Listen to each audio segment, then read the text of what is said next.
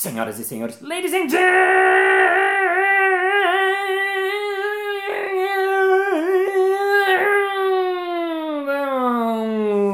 mesdames et messieurs, home offices e home offices. Está começando mais um Balascast Música.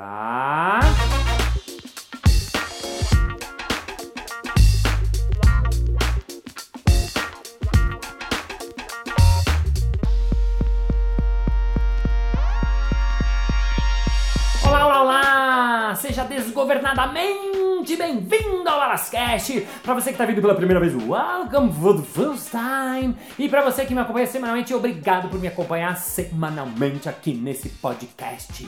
Esse podcast está sendo gravado em momento quarentênico, é! Eu da minha casa, você da sua casa e todo mundo que pode ficando na sua casa, porque a gente tá nesse momento muito louco, muito louco, muito louco. Ai, mas balas, quando vai terminar isso? Não sei, ninguém sabe. Essa é a maior loucura, eu acho, né? A gente entender que a gente tem que aceitar o que tá acontecendo, dizer sim e jogar e criar em cima disso. Ah, mas eu não queria ficar em casa. Também não queria. Ah, mas eu não queria trabalhar de home office. Também não queria. Ah, mas o meu emprego tá ferrado. Eu também tô totalmente sem emprego. Mas essa é a loucura da vida. A gente tem que jogar com aquilo que nos acontece. Muito bem, lembrando você que se você quiser mandar qualquer feedback, uma mensagem, qualquer coisa, vá lá no meu Instagram, arroba Márcio Balas e mande o seu comentário, o seu feedback, o que achou, o que gostou, o que não gostou, elogios e sugestões para esses momentos quarentênicos e etc.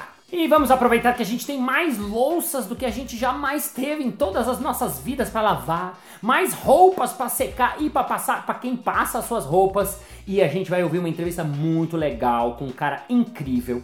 Ele que é pai da Sofia, ele é neurocientista, ele já trabalhou no Badu da China, que é o Google de lá, já trabalhou no Facebook, já foi sócio da XP Investimentos, nasceu num cantinho do Brasil e está aqui ao telefone para conversar com nossos Balascasters. Uma salva de palmas para ele, Wesley Barbosa.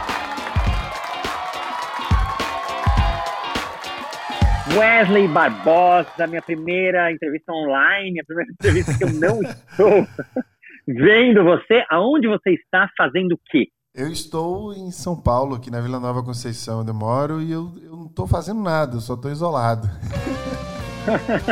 tá quarentenando aí. Quarentenando, Ô, ô Wesley, eu queria começar contando que você faz tanta coisa que eu falava, nossa, eu não sei nem por onde começar. Você é meio um, um, uma enciclopédia de um monte de coisas. Sou improvisador da vida, né? É, né? Como você um, se apresenta, eu quero saber, e depois quero saber onde você nasceu. Cara, eu, eu me chamo. Eu acho que a coisa mais importante para mim hoje é neurociência, então eu gosto de me chamar de especialista em neurociência. É, Legal. Eu passei. Acho que a melhor parte da minha vida é, entre os 20 e os 30 anos, é, hoje eu tenho 34, foi na China, morei quatro anos lá. E Uhum. trabalhando com empresas de social game. Eu não sei se você lembra do Colheita Feliz, uma fazendinha do Orkut que a gente roubava alimento. Sim, Pronto, eu, eu, Sim, eu sim. participei do lançamento desse jogo através da empresa que eu trabalhava, que é chinesa. É, acho que no, no 2009, uma coisa assim. E aí depois eu, eu fui- trabalhei no Facebook, né? Morei quatro anos no Vale do Silício, lá na Califórnia. Voltei para o Uhum. Brasil como sócio da XP e hoje eu lidero aí uma ONG para tentar focar e salvar os pequenos comerciantes, aí, digitalizando eles nessa crise, nessa pandemia. muito legal. É, é por isso que eu falei, é difícil de, de definir uma coisa, mas queria começar um pouco de trás com você, de onde você começou. Você Aham. tem uma história diferente da provavelmente dos seus colegas, seus comparsas do, do Facebook, ou da XP. Aham. Você nasceu exatamente onde, Wesley? Nasci em Maceió, Alagoas, meu sotaque britânico me entrega, né? Eu, eu, nasci, eu nasci numa favela, cara. Nasci na, numa das favelas é, da cidade que foi considerada aí a mais violenta do país há, há- há alguns anos e a terceira mais Uau. violenta do mundo em mortes per capita, né? A, a ONU considera aí é, crise, na real, quando você tem acima de 10 mortes por 100 mil habitantes. Em Alagoas, a gente chegou à época de 70. Então, era 70. Uau. 70 E mortes. como, por como 10 chama? habitantes. Como chama essa favela? Como chama? Vergel do Lago. Uau. E aí você estava lá na favela, e aí como é que você começou a trilhar a sua jornada? Pra onde você foi? Qual foi a sua primeira mudança grande? Cara, eu, se eu parar um pouco é porque eu tô chorando, porque eu tô bebendo vinho, eu vou lembrar da minha mãe, aí vai ser foda. Você tá tomando um vinho enquanto a gente conversa. Sensacional. Cara, eu, eu eu lembro de coisas assim, de do tipo pegar imã de, de- esses ímãs que grudam em geladeira. É, Eu lembro que eu quebrava a caixa de som é, dos vizinhos, Uau. assim, é, sem eles saberem, estão sabendo agora. E aí eu pegava o imã, porque eu não agora. sei se você sabe, tem- as caixas de som vêm com imã dentro, né? E aí é, eu tirava o imã, amarrava num, num cordão e saía na, na lama, nos córregos assim da- das calçadas, que lá era cheio de lama. Eu tenho uma foto, inclusive, postei no meu Instagram esse dia, esses dias, arroba Wesley Barbosa. E aí, pra poder pegar moeda, pra moeda grudar no imã. E porque a galera derrubava na lama, ninguém queria pegar. E, cara, eu lembro que era uma festa todo final de semana. Que eu voltava assim na escola, sexta-feira eu já fazia isso. Pegava a grana pra jogar videogame. Eu sempre fui gamer, assim, meu sonho era ter videogame na época. E, cara, eu fui crescendo com minha mãe, assim, é uma guerreira, né? Minha mãe é uma mulher negra, mãe de três filhos homens, assim, é, morou na favela, mãe solteira e tudo mais. E aí ela, ela sempre foi um, um orgulho muito grande. Eu, eu sempre tive admiração. E eu via aquele esforço todo e eu sempre sonhava em tirar minha mãe daquele esforço, né? Aquela coisa toda de trabalhar, de dar plantão, não sei o quê. Minha mãe que passou Sim. em três. Sua mãe fazia o quê? O que, que ela fazia, sua mãe? Cara, minha mãe passou em três concursos públicos, um federal, um estadual e um municipal, em primeiro lugar para ser enfermeira. Uau, É, minha mãe, a história da minha mãe é muito foda. Ela, enfim. caramba. E aí, cara, minha mãe me botou de braço do braço, do, do- debaixo do braço dela, como se fosse uma bola de futebol americano. Me Uhum. protegeu daquela. Eu lembro que a- a- o entretenimento da, da, da periferia era ver defunto assassinado. Eu lembro das minhas tias mataram não sei quem, e falava isso rindo, assim. E por quê? Você pode, porra, é chocante, né? Rir da morte dos outros, mas não é, cara, é normal. Era uma parada assim que eu lembro de.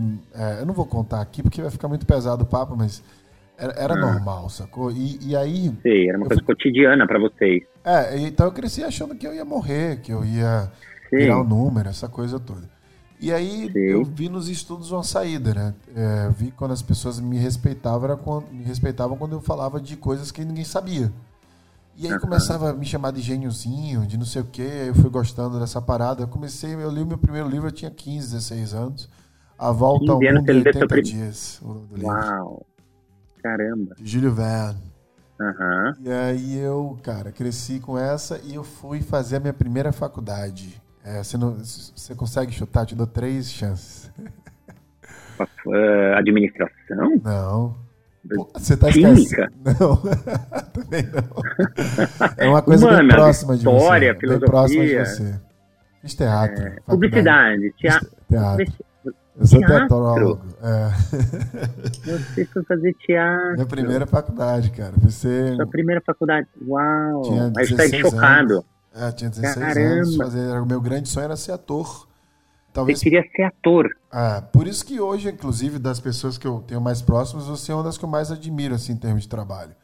Porque. Ah. Não, tô falando sério, meu sonho era ser ator. Então, você, você traz isso pra mim. Então, é, você, o Bruno Romano, quando sobe no palco, quando me, me manda vídeo Sim. e tal, eu invejo isso. Porque Sim. quando eu vou ao teatro, eu fico com inveja, não, não tenho prazer. quando eu vou te ver lá, lá na, Aham. na, na- na- no Baixo Augusta, é, eu vou te invejar, eu não vou, eu não vou te, te- te- Como é que chama quando você vai ver um amigo Você não vai me prestigiar. Não, Não, prestigiar. porra nenhuma. Você vai pra me invejar. É por mim. Ah, mas eu vou, eu, vou, eu vou te dar uma notícia. Eu dou curso de improviso e de palhaço, né? Aham. Se você quiser, você está convidado eu a vir de aluno. Eu quero, eu quero É. sim. Te falei isso Ué, já. quer. Ah, venha. Eu, Eu falo para as pessoas, muitas pessoas, eu encontro e falo, ah, eu queria tanto fazer, ser palhaço, mas eu não. Eu falo, vem, faz um curso. Ah, mas é que eu tenho 50 anos. Bom, e daí? Também tenho, Exato. quase isso. ah, eu. Ah, mas eu trabalho com TI. Ah, legal, foda-se, vem, também serve. Entendeu? Então, vamos fazer um pacto aqui. Quando passar essa, essa porremia, eu vou fazer seu curso. Fechou. Olha só, ganhei um aluno live. Dizem que Mas live eu de não tô dando bolsa, é, conversão Eu, eu, mesmo, eu- eu não tô dando bolsa nem nada, entendeu? Não, eu vou, É, não, ah, aliás, eu tenho um aviso para dar aqui É. publicamente pra galera que tá escutando. Pare de pedir coisa para amigo, porque amigo a gente tem que prestigiar de verdade e nós temos que ser os Ah. primeiros a pagar, cara. Porque se, eu- se você ficar pedindo coisa de graça para amigo, você não tá dando suporte pro trabalho do amigo. Então assim, Sim. para de pedir, eu não quero desconto, não quero nada, eu vou prestigiar o seu trabalho, é uma forma de homenagear o amigo. Então, vou pagar Uau. na íntegra. Olha, é, bom, é, era um convite, virou uma brincadeira, mas no final se Não, mas é pagar sério. também.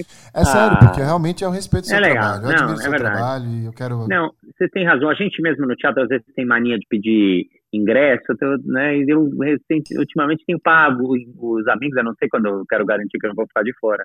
Mas Uhum. por que é isso? Que a gente pode pagar o ingresso do amigo porque sempre a gente tá, né? É verdade. Que bom, bom. Obrigado pelo prestígio, mas vamos continuar essa histó- Vamos continuar essa história.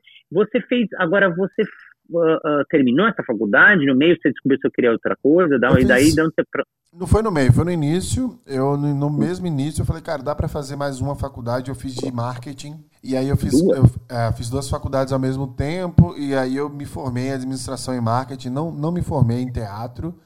É, não cheguei a colar grau, faltou algumas matérias e tal, mas é, eu enraizei muito teatro na minha vida. Eu acho que hoje é uma das coisas que eu mais aprendi, assim, para ser quem eu sou, de uma forma mais liberta. Você deve saber disso melhor do que eu. Quando as pessoas vão para o teu curso, muito provavelmente elas buscam algo muito maior do que simplesmente improviso, né?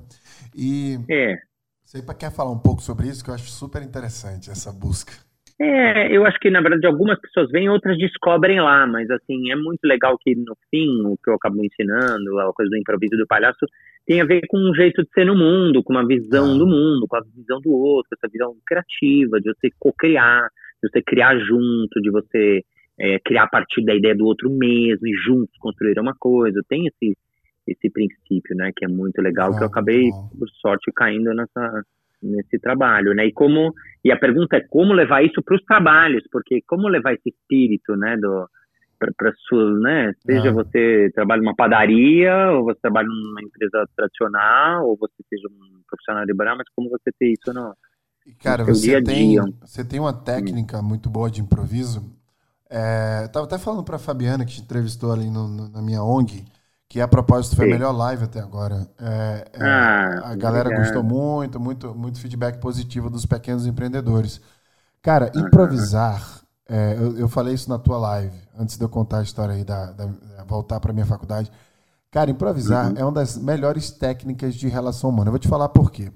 Nós somos mamíferos, né? E mamífero tem pelo código genético. Você já viu, você já viu um elefante sozinho? Você já viu um macaco sozinho? A gente não vê, tá todo mundo em bando. Não. Já viu cobra em bando?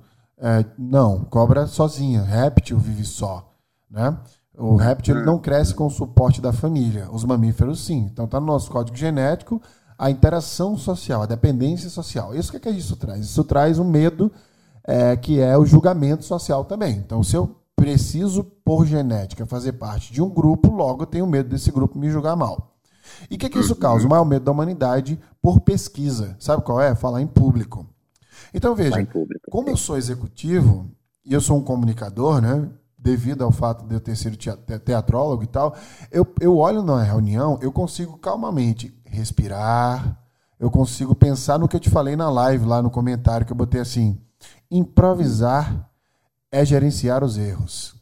Quando você sabe gerenciar erros, é que nasce o improviso. Porque você precisa improvisar onde? Onde tem esse gap, né? Faltou ali o conhecimento, faltou ali a memória, improvisa.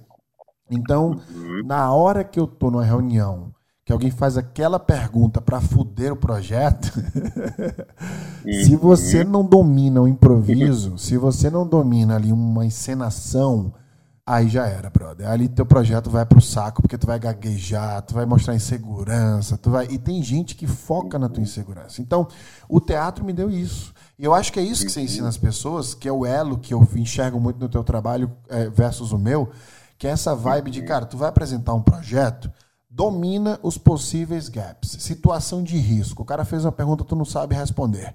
Vamos te preparar em três tipos de situações para você improvisar. E é isso que você dá. Eu assisto teus vídeos desde a época da, que eu morava. Cara, que, que ótimo a gente fazer esse podcast. Quando eu morava na Europa, antes de ir pra China, eu tinha 21 anos. Eu assistia teus vídeos, cara, na época do Barbicha lá, que você mediava a galera. Assistia no YouTube, brother. Tá ligado? Tipo, era uma, é é uma parada que o teatro sempre fez parte da minha vida e você tava lá. Olha que louco isso, né? Caramba.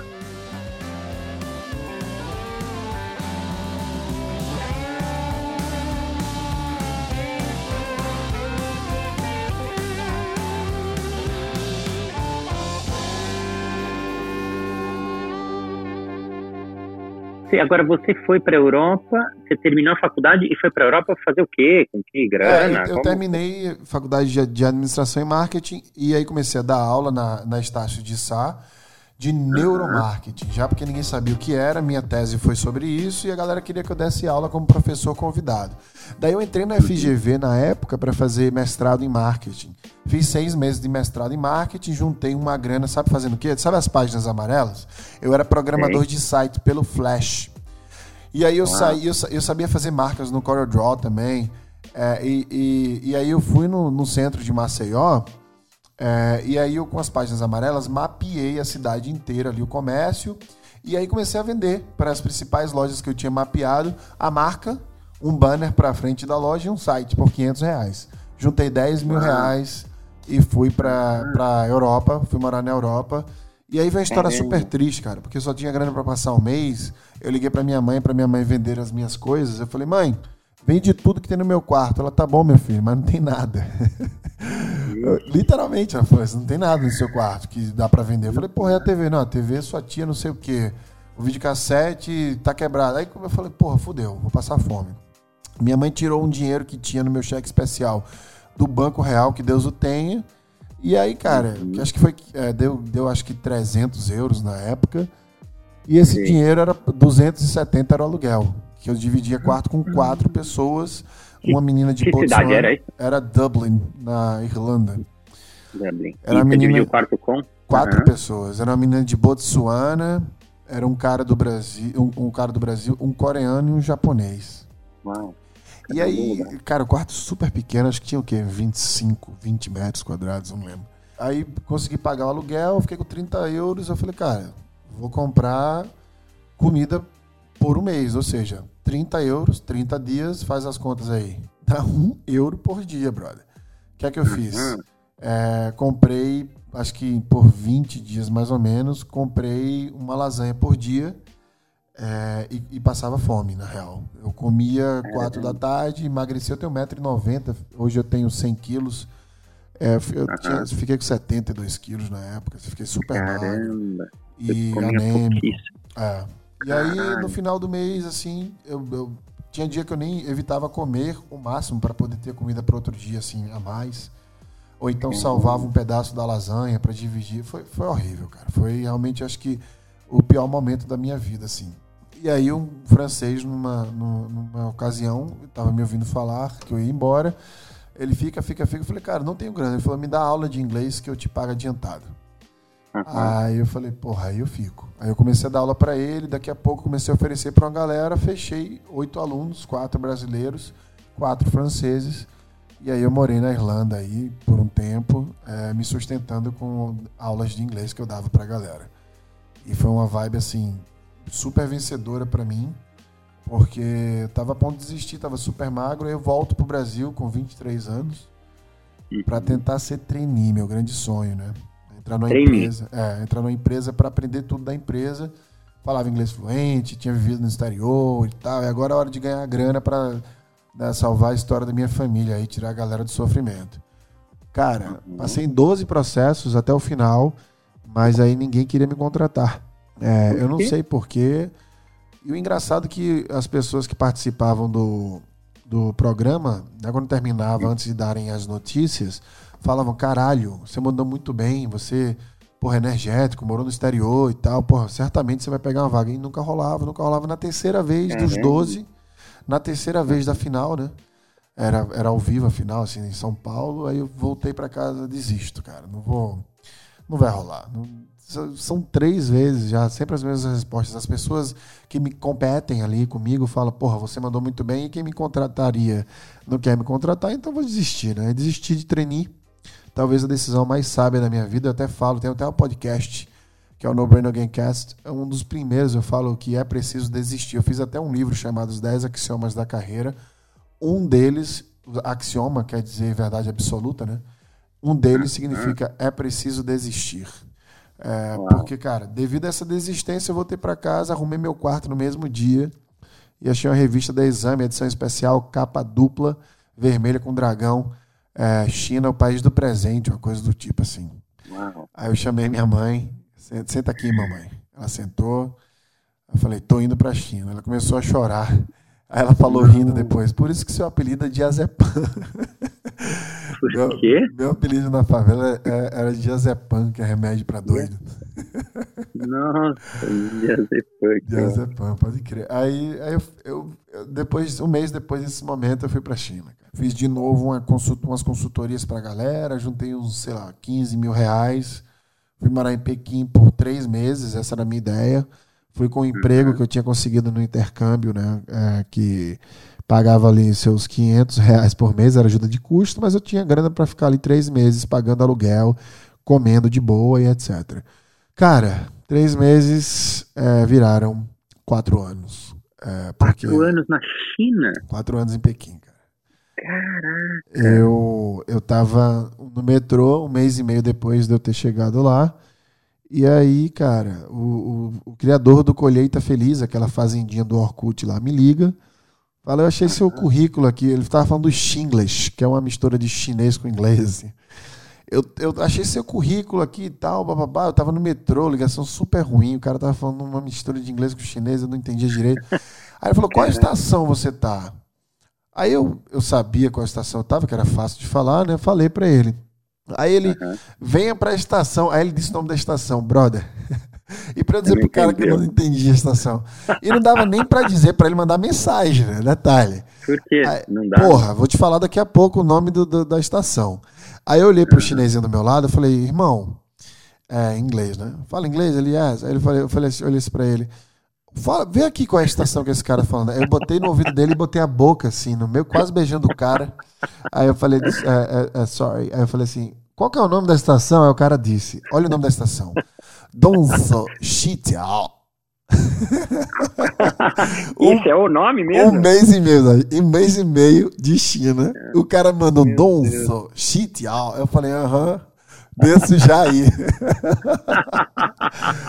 cara, cheia. O cara apontou pra mim no mapa, falou, porra, desce aqui. Sei lá, meia hora depois eu tava lá, desci, subi, era dentro de um shopping. Tinha, sei lá, uns 14 chineses, assim, chineses na sala. Eles perguntavam o que eu entendi da. Eles perguntaram o que eu entendia de economia brasileira. E eu desenhei o mapa do Brasil ali, mapeei aqui, lá, não sei o que, bababá, mostrei que. Falei que Recife, na época, era a China do Brasil, que estava levando o PIB. Eles ficaram meio que impressionados e me contrataram para ser diretor de marketing. Eu tinha 24 anos na época. Cara, esse momento é que a vida muda. Porque aí o Colheita Feliz estoura no Brasil, milhões de dólares assim para a empresa. Eu saio na Você S.A., que é a revista da, da, da editora Abril lá, era na época uma das mais importantes de carreira. E aí, cara, minha vida muda, começa a palestrar, né? Começa a ter grana, a ajudar minha família com grana e tal. E aí eu começo, na época, eu namorava a Karina, passei 17 anos com ela, né? E aí eu falei, Karina, vem pra cá. Tô com grana agora, a hora da gente ter. Meu sonho era ter uma filha com 25 anos. E aí a Karina vai pra China, engravida, e aos 25 anos eu tenho Sofia, que tem esse nome porque é, pelo significado do nome dela. Inclusive eu tenho a tatuagem aqui no meu, no meu antebraço direito, que é o símbolo da sabedoria, né? É, que é uma coruja. É, a coruja significa é o símbolo da sabedoria. Sabedoria em grego é, é o, é o estudo da sabedoria, né? Em grego, o amor à sabedoria é filosofia, né? Filo amor, é, Sofia sabedoria, que é o nome da minha filha. E aí, cara, a vida muda completamente. Eu sou contratado pelo Baidu, o Google chinês. Que é o Google da China, né? O É. Baidu é gigante, né? E, e Balas, eu vou te falar, se um dia tu quiser ir pra China, eu- me chama. Meu sonho é. O Bruno ia agora, né? Mas aí rolou a pandemia, não, não vai mais. Mas meu sonho era levar uma galera pra China, assim. Porque, brother, eu sei uns paranauê da China, assim, de, de inseto, de comida doida, assim, que é divertido, sacou? Tem bares que a galera come sem camisa, aí eles botam um pernil inteiro, assim, na, pra gente ficar rodando, pra queimar o pernil, sem camisa, todo mundo suado, tomando cerveja. É uma coisa assim. É uma coisa. Once in a lifetime, sabe? Uma coisa bem, bem filme, é, cinematografia, assim. E aí eu, eu volto pro Brasil com o Baidu e realizo um sonho, assim, que me fez chorar, que é estudar em Harvard. Em 2013 eu fui estudar negociação lá em Harvard, no minor que eu fiz. Cara, que, que sonho, cara. Que eu chorei todos os dias. E Você chorava, chorava, de emoção? chorava, assim? chorava de emoção, porque a, a educação, ao contrário do que eu falava nas palestras, a educação ela não mudou minha vida, ela salvou, né? Porque eu era para ser um número, brother. Imagina que eu me imaginaria me formando e, e muito menos indo para trabalhar no exterior, estudar em Harvard, sacou? Tipo, foi uma coisa realmente que me preencheu muito. E, e, e aí foi quando eu lancei meu, meu curso de carreiras como uma doação para o mundo, assim, né? E aí, cara, em em 2015, aliás, 2000, final de 2013 ainda, eu entro no Facebook, né? Aí Você foi contratado pelo Facebook. Foi dia 16 de dezembro de 2013, foi meu primeiro dia lá. Cara, foi um ano brilhante, assim, 2014. Eu fui promovido duas vezes no Face. Tomava conta do Brasil, peguei a Argentina, peguei outros. Foi do caralho, foi foda. Foi talvez o ano mais, mais reconhecido da minha vida, assim, na somatória do contextual. E aí, em 2015, eu, eu realizo outro sonho. Eu estudava neurociência desde sempre, eu comia livros e tudo mais. E, cara, é, eu simplesmente vou estudar no MIT Neurociência. E eu ficava assim, olhando para mim mesmo, que porra eu tô fazendo aqui, né? Porque normalmente é um assunto para médicos e tal, mas, porra, sempre fez parte da minha vida. E aí começa, cara. Eu montei um curso é, de neurociência também, um monte de médico a fazer o curso. Eu comecei a dar mentorias para médicos. É, expandi a neurociência para duas áreas, uma comunicação, outra neuroplasticidade, que é a expansão do cérebro, né? E aí em 2016 eu sou convidado para me mudar para Califórnia. Ali foi eu, eu- no dia que eu fui convidado, eu recebi a notícia, né, que deu certo, na real. Cara, eu passei umas três horas assim olhando pro espelho e bebendo água sem entender o que é estava acontecendo, porque ali deu um bug na minha cabeça, porque eu estava separado na época. Minha filha estava em Maceió com a Karina. E, mas, cara, a a vida veio na minha cabeça de uma forma foda que eu falei, caralho, que que que tá acontecendo? né? Tipo, como assim eu vou pro Vale do Silício, o cara da favela lá e tudo mais. Mas assim, sempre numa vibe de, de, de felicidade muito grande, mas, porra, como assim isso tá acontecendo na minha vida, né? E aí eu lembro que eu, vou, eu reatei meu casamento, e aí eu fui com a minha filha pra Califórnia. E, cara, os- ali eu foi meu presente de 30 anos. Eu chego na Califórnia com 30 anos, hoje eu tenho 34, e foram os quatro melhores anos da minha vida. Foram anos Incrível. incríveis de como profissional, como marido, como pai. É, infelizmente meu casamento não deu certo, mas assim, quer dizer, deu certo até o momento que, que parou de dar, né? Mas, cara, eu fui muito feliz na Califórnia. É tão bizarro isso que eu, que eu até ficava com medo de. Talvez eu tenha até esse medo agora, de nunca mais ter, de sentir aquilo. Que era tanta coisa boa ao mesmo tempo, sabe? Onde eu morava, com quem eu trabalhava, meus amigos, dentro da minha casa, minha família. Foi muito completo. E ali eu senti que eu falei, é um momento de give back, assim, para a sociedade. Voltado para o Brasil. É. Ah, de give back, de dar para dar pro mundo. É, de give back, é, de, de dar para o mundo. E aí eu, eu volto para o Brasil devido à minha separação. E aí eu pego o projeto da XP, né? Entrei como sócio lá na XP. E. Mas, cara, é, o que eu queria fazer era liderar um projeto que de fato fosse 100% focado em ajudar as pessoas. E mesmo que a XP me desse autonomia para muita coisa, não era, não era nunca 100% focado nisso, porque é uma empresa, e o Facebook também não me dava isso, nenhuma outra empresa ia me dar isso, a não ser que fosse uma empresa social. Aí agora eu, eu fundo a ONG Ajuda Pequeno, e essa ONG aí é um, para digitalizar agora na pandemia empresas que estão passando por crise que vão quebrar, né? Pequenos comerciantes que não têm como fazer delivery a gente simplesmente criou uma plataforma de marketplace para digitalizar elas, para botar pagamento automático para elas e também fazer delivery. Então, é, é, esse é um grande resumo aí, 27 minutos e 36 segundos da minha vida.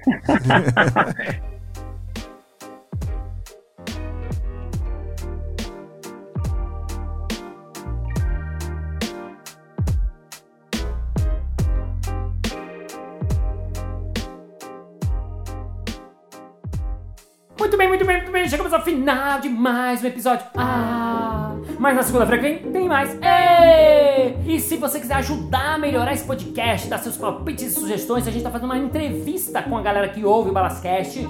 Basta você entrar no Facebook, no grupo Balascast, e lá tem o formulário para você responder a nossa entrevista. Ou então me manda uma mensagenzinha que eu mando a entrevista especially for you. Vamos agora ao nosso momento merchan.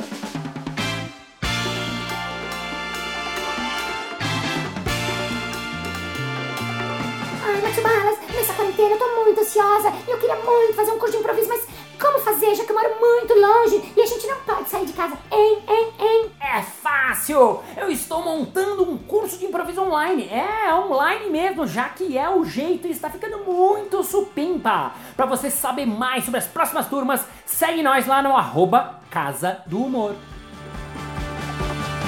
Isso aí! Muito obrigado pela sua paciência, pela sua audiência, pela sua sapiência, por ter ficado com seu ouvidinho coladinho aqui no nosso Balascast. Thank you, gentlemen, for feeling, for so, for quarantine, for staying at home, fucking stay home. I wanna go out now, you can't go out because we have to clap our cat to cabarata together. You clap your hands for your God, you clap your hands for your doctor, for enfermeiros, for together, for all the people that are fucking working, and we are praying, rezando, and doing our best in our lives to go out for this pandemic and love each other because love is love and love is love and love is love and see you next Monday. Bye bye.